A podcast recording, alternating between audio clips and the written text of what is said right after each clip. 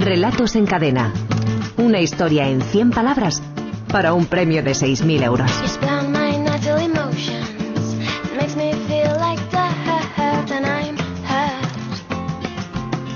Y ya está por aquí, como cada semana, Javier Sagarna, director de la Escuela de Escritores. Javier, ¿qué tal? Buenas tardes. Hola, ¿qué tal, Roberto? Bueno, mm, imaginábamos que iba a ser difícil el arrancar esta semana con la frase y tú para de leerme la mente, maleducado. Hemos recibido 534 textos, no está mal. 534, que no está nada mal, son un poquito menos de los que Ujú. suelen ser habituales, pero efectivamente, como decíamos, la frase era muy difícil, pero tiene, ha tenido lo que tienen las frases difíciles, que obligan a pensar, obligan a imaginar, obligan a dar una vuelta, y el nivel de los relatos ha sido mucho más alto que, otro- que- que- que otras semanas. O sea, ha, habido, ha habido un nivel medio Ujú. alto, no solamente en los finalistas, que están muy bien, sino en general, en general. O sea, nos ha costado muchísimo. Había por lo menos 20, 25 relatos de un nivel medio excelente, en- imaginativos, nos que había, había que dar una vuelta, historias muy originales, muy variadas. Claro, es lo que tiene una frase que no, que no nos marca un carrilito, ¿no? sino que nos obliga a No, imaginar. No, y le han sacado rédito pues nuestros finalistas que son José Ramón Delgado. José Ramón, ¿qué tal? Buenas tardes. Hola, buenas tardes. Y enhorabuena, 39 años de Alcorcón, trabaja en una empresa de, de embutidos, José Ramón. Eh, aficionado a la lectura y ahora, ¿qué, qué estás leyendo? Pues mira, me estoy leyendo La Tierra de las Cuevas Pintadas de Jean-Marie Oyer. Además, me han dicho que te gusta tocar la guitarra Sí, por ahí anda algo. y, y tus gustos musicales, ¿por dónde van? Pues bueno, me gusta el, el pop español independiente, tipo La Buena Vida, eh, La Casa Azul, eh, El Señor Chinarro, ese tipo de música. Muy bien, muy bien. Y, y también las series, las series de, de televisión. Sí, lo que pasa que le- las veo, pero no en la televisión. Ya. Eh, internet y tal. Ujú. Me gusta más verla de seguido. Bueno, pues igual que José Ramón se han llevado ya los halagos por la dificultad que tenía la frase, pero que eso ha obligado también a, a la recreación, a trabajar más, a buscar otros mundos y otros ángulos. José Ramón, eh, José Ramón Delgado, que decíamos es el primer finalista, también Trini Pestaña. Trini, ¿qué tal? Muy buenas tardes. Hola, Ah. Trini. Aquí estamos con ya es la segunda vez que, que me seleccionan a uno. Bueno, pues a ver si hoy llega el A ver si momento. hoy tengo más suerte. Trini, tú eres de Martos, en Sí. Jaén, ¿no? Sí, Trini tiene 58 años, es ama de casa, aunque, bueno, en realidad tú has trabajado como auxiliar de clínica. sí, sí. Y entonces, ahora recuerdo, a ti te habían eh, eh, publicado aquello de las triniterías. Sí, sí. Que, que- Tengo que- un librito que, bueno, son eh, como la agregaría, pero a mi manera. Ya, ya, ya, ya, ya, ya. Me gusta mucho la agregaría de Ramón y entonces, pues dije, un día voy a empezar yo las mías propias. Claro, oye, Trini, Una suerte muy difícil esa, ¿eh? Sí. Una suerte muy difícil. sí, sí, sí, sí, en eso sí que hay, trabajar, hay que trabajar muchísimo, ¿no? Sí, En- porque cualquier cosa te puede servir, mm, pero hay que darle muchas vueltas para sacarle el lado cómico, que ya sabes lo que es la Hmm. agregaría, humor, Sí.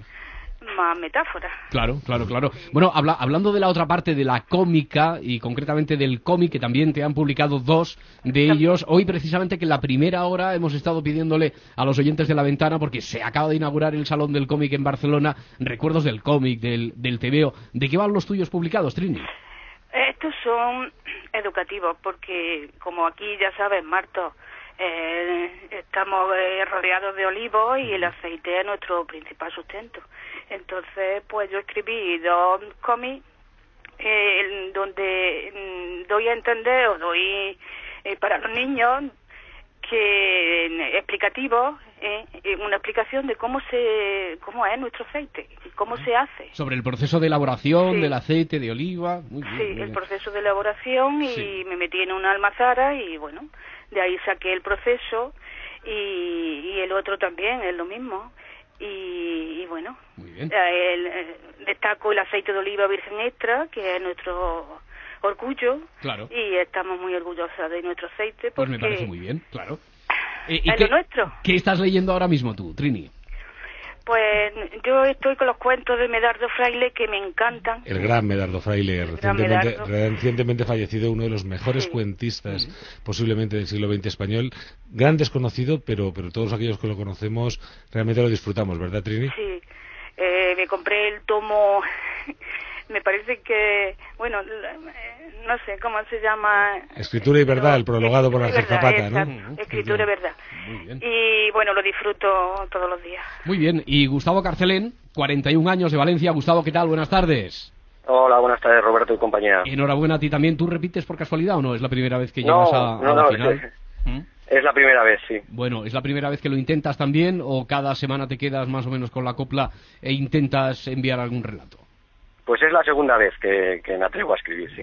Eh, Gustavo trabaja en el Departamento de Recursos Humanos, en una empresa. Eh, ¿Y tú qué estás leyendo, Gustavo? Pues estoy releyendo eh, un, ensayo que lleva el título curioso de lo que Sócrates diría a Woody Allen, de Juan Antonio Rivera. Sí. Y es, es que aúna dos disciplinas que me gustan mucho, como es el cine y la filosofía.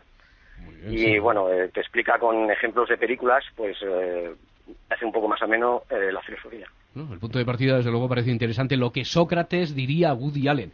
¿eh? El cine es una de las aficiones, como nos ha dicho de Gustavo, también la lectura, evidentemente, y, destaca entre tus aficiones, además de pasar el tiempo con tus hijos, viajar cuando puedes y, jugar a fútbol. Sí, bueno, o por lo menos lo intentamos, o corremos detrás del balón, Ya, ya, de solteros contra casados y esas cosas de barbacoa. Sí, el tema, de, tema del trabajo y todo eso. Muy bien, muy bien.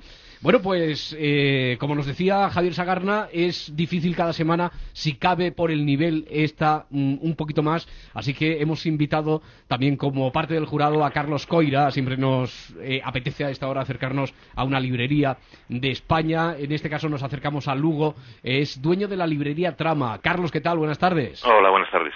Eh, ¿De dónde viene el nombre de la, de la librería de Trama, por cierto? Pues el nombre de la librería es una cosa muy democrática. Eh, somos muchos hermanos y entonces eh, se nos ocurrieron un montón de nombres, eh, muchos de ellos relacionados con, con la forma o lo que necesita una novela, por ejemplo, una trama. Y votamos, fuimos eliminando dos a dos hasta que llegamos a que trama era el más sonoro y más o sea que hubo una trama para elegir el nombre. ¿eh? Una trama ya Un de guionistas para llegar a la trama. Sí, sí. Oye, entonces, eh, intento de, guionistas, ya digo, casi asambleario, muchos hermanos, porque esto es una, una, una librería que nace en 1997 y que es familiar. Sí, es familiar, pero no tiene, bueno, tiene que ver con mis hermanos porque estoy rodeado de cuñadas. Pues sí, tiene que ver con tus hermanas. Con tus hermanos, sí, perdona. Sí, sí, sí. Y trabajo con, con dos cuñadas, hmm. Rosa y Begoña que bueno, entre los tres vamos llevando la, librería, como vemos. ¿Es una librería especializada en algún género de las que podemos considerar generalista o qué tipo de librería es Trama? Pues mira, es una librería generalista. Lo que pasa es que en una ciudad pequeña como es Lugo, ser una librería generalista solo de libros casi es una especialidad. Ya, ya, ya, Porque nosotros habíamos empezado mucho antes con una editorial y a veces intentabas colocar tus libros en alguna librería y te decían, no, es que libros no trabajo. Hmm. Tenían papelería, tenían revistas, tenían de todo. Se llamaban librerías, curiosamente. Ya, pero era más papelería. Efectivamente. Y entonces a nosotros nos apetecía, en un momento en que había cerrado una, una librería histórica aquí en Lugo, tener un sitio donde pasar el tiempo viendo libros, rodeado de libros y, y bueno, y ofrecer eso a, la gente de eh, ofrecer otras cosas, eh, eh, convertirse. Me han dicho que es mm, como un centro cultural, ¿no? Y que está muy valorado por el cliente que le asesoréis, que ellos agradecen mucho que le asesoréis, que vayáis conociendo al personal por sus gustos, por lo que ellos os cuentan, ¿no? Claro, bueno, es que ese, en realidad es el oficio de librero que es el que no, no se debe perder y, y con el que podríamos competir, yo creo, con, con grandes cadenas, con con Internet tal, es lo, lo que podemos ofrecer es el conocimiento, el, gusto por el libro y, y eso, conocer a nuestros clientes, saber qué recomendarles en cada momento. Mm, ese buen consejo que tiene que darte un buen librero, efectivamente, ¿no? Claro, claro. Sí, y, también os caracterizáis por organizar algún tipo de actividades. Por ejemplo, el próximo día 19, el viernes 19 de abril, empezáis una actividad que tiene eh, mm, Carlos muchas ganas de que arranque. Se llama el Club Minitrama. ¿En qué consiste? Sí, se llama Club Minitrama. Eh, a ver, esto es una cosa que llevamos pensando años, porque entre que yo hago algo de teatro infantil, tengo amigos cuentacuentos y tal, y nos dedicamos también un poquito a la animación, a la lectura, pues decidimos, bueno, estuvimos viendo que no había clubs de lectura para niños de cuando justo cuando empiezan a leer, cinco años, seis años y tal. Y entonces lo que hicimos fue eh, abrir un club eh, donde los chavales van a ir aquí, se van a llevar como en un club de lectura que haya en una biblioteca, se van a llevar los libros para casa y vamos a hacer actividades de animación a lectura con libros que puedan comprar aquí y con libros que se van a llevar, que se van a prestar. Y de ahí pensamos sacar eh, materiales y, actividades para poder ofrecer a asociaciones o a colegios tal que en este momento tienen muy poco dinero para comprar libros. Hmm. Entonces esos libros que cuando nos los devuelvan los niños que ya hicieron aquí la actividad, poder moverlo por la provincia. ¿no? Oye, ¿qué libros son los que más vendéis ahora? Si tenéis ranking, ¿con qué nos encontraríamos ahí en lo más alto? Pues mira, eh, nos encontraríamos, por ejemplo, con el libro de Manolo Rivas, As Voces Baixas, Sí. que es el, el último de él, se está vendiendo bastante bien. El de Rosa Montero, La ridícula idea de no volver a verte. Sí. Y después uno que es una primera novela que yo creo que aquí se está vendiendo también bastante bien porque lo recomendamos porque nos gustó mucho, que es Intemperie, de Jesús Carrasco. Ya, ya. ¿Y tú nos recomendarías algún libro? Sí, yo tengo un libro preferido y me gusta recomendarlo muchas veces a gente que, que le gusta la lectura y aquí estamos entre escritores, lectores y tal, eh, que es La vida y opiniones de Tristram Shandy, Hombre, es un novelón, eh, que fue escrito en 1760 y, y es como muy adelantado a su tiempo. Ya, ya. Bueno, nosotros te invitamos de momento, te recomendamos la lectura, la escucha a través de la radio de los relatos finalistas de, de esta semana. Ya auguraba Javier Sagarna, hay nivel y por lo tanto fácil no va a ser, pero vamos a disfrutarlo muchísimo. El primero de los relatos, firmado por José Ramón Delgado, decíamos, de Alcorcón, Madrid, lleva por título Hoy se sentó a mi lado. I hate the world today. So good to me, I know, but I can't change. Y tú para de leerme la mente, maleducado. Te lo he dicho, puedo hacerlo las veces que quiera. Venga, ahora que termine, Enon. Un gorrión. Eres un mago. ¿Cómo lo haces? Te lo podría explicar, pero tu mente es muy limitada para entenderlo, Gordi. Mm, Yo había pensado en un corazón. El que él todavía no tiene. Además fuma, echa escupitajos verdes y se pelea con todos los chicos de clase. Mm, Pero es tan guapo. Venga, otra, Moby Dick, que estoy en roja.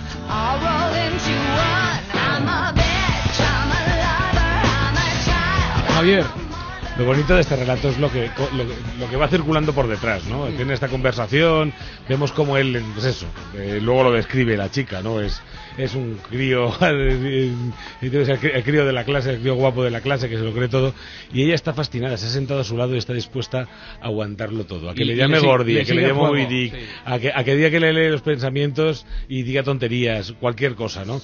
Es ese amor de adolescentes, hace mucho tiempo que no traíamos un texto de Sí, amor, ¿no? sí, y es esos temas de estos de, de amor adolescente, seguro que fallido, seguro que imposible, pero que tiene, tiene mucha gracia. ¿no? Ya, ya, ya. Y ella, desde luego, le va dando carrete, ¿eh? le va dando cuerda también a, él para que se sienta importante, entonces. Trini Pestaña es la finalista de Martos Jaén. Decíamos que ha escrito El más común de los sentidos.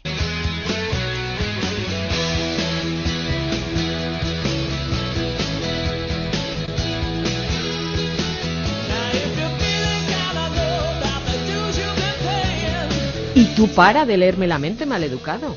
También puedo leer las mentiras, mamá. De puente a puente y de oca a oca, hijo. El juego es así.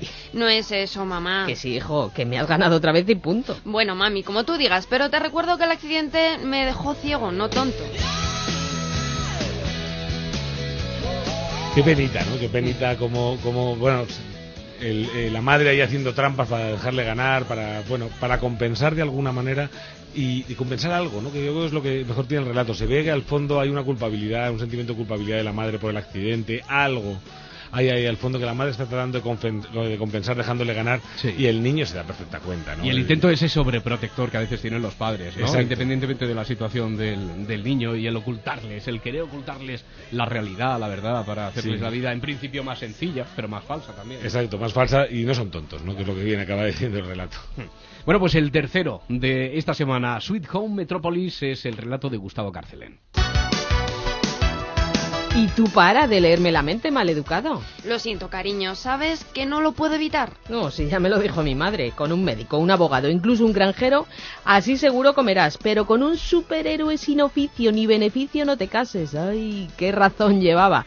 Salvas al mundo y ¿cómo te lo agradecen? No tienes nómina. A veces te hacen un homenaje o te reponen ese ridículo vestidito que te empeñas en llevar con la ropa interior por fuera. Pervertido.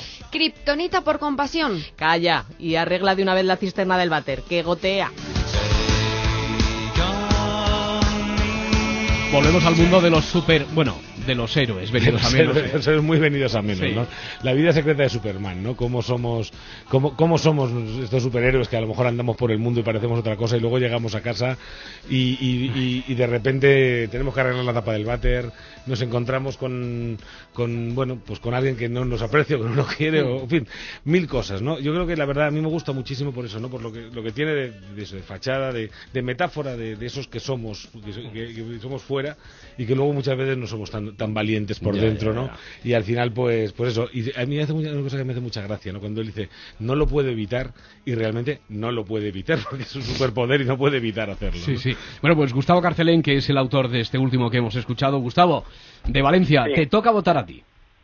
Muy bien, pues eh, bueno, está difícil, pero difícil, me voy a quedar con el del compañero de Alcorcón.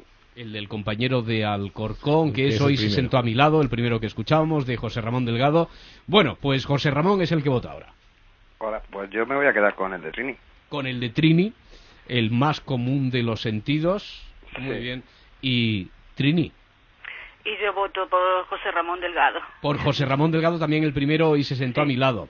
Sí. Bueno, ha tenido algo más de tiempo para pensarlo. Carlos Coira, dueño de la librería Trama, el Lugo. Carlos, Pues aquí estamos. Eh, fue muy difícil, pero yo creo que va a ser el de Gustavo. el de Gustavo. Sí, Sweet El Home. Metropolis. Bueno, pues hay todavía posibilidad de, de empate porque te toca a ti, Javier.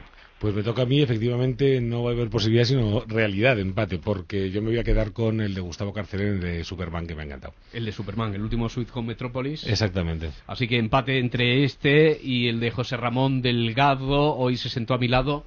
Paloma, tu turno. Pues yo el de Gustavo. El de Gustavo. Sí, Ah, deshaciendo, Home. eh, deshaciendo el empate. Sprint entonces. final. Bueno, enhorabuena a todos, que era algo que ya había dejado claro, más claro que nunca hoy sí cabe Javier Sagarna, pero especialmente a ti, Gustavo. Felicidades. Muchas gracias. Bueno. Muchas gracias, sí.